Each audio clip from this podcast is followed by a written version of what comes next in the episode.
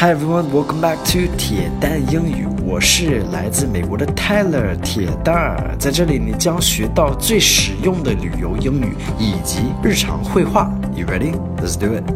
Hello everyone, welcome back. Today's focus word is foodie. Foodie. Foodie is just the same as what we say in China all the time for people that love to eat. They love food. 啊，那就是吃货的意思，foodie。All right, so some culture about foodies in America is being a foodie can actually be made into a career in America. 在美国，就是当吃货可以变成一个呃事业。it's crazy. Actually, in China too, if you look at Douyin, like there's so many um, Douyin accounts that are selling food basically and, and they make money from advertising. So you can be a foodie and make a career out of it in America and China. It's pretty cool. But let's remember to eat to live, not the other way around. Don't live to eat. 呃，吃是为了生活，不是生活不是为了吃。不知道翻译的对不对，但是差不多意思你懂了哈。All right, today's dialogue. My goodness, Ty, you're turning into a foodie, aren't you? Why do you say that? Because I'm looking at food on Douyin occasionally? I think you're addicted.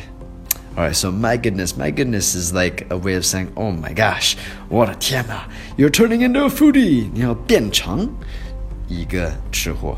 You're turning into, turning into 就是变成的意思，aren't you? 是不是啊？why do you say that? 为什么这么说呢？Cause I'm looking at food on 抖音 occasionally，因为我在抖音 看着，就是偶尔看着吃的嘛。Occasionally is 偶尔的意思。Occasionally it's a cool word.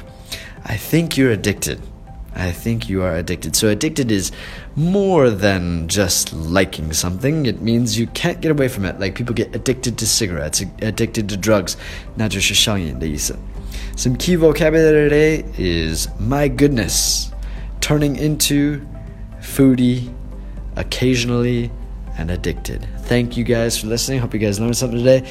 As always, thank you for your support. Um, if you guys liked today's episode, show me by giving me a like. I would appreciate it. Take care and leave any comments you want me to see. You guys have a great day. All right, take care. Bye bye.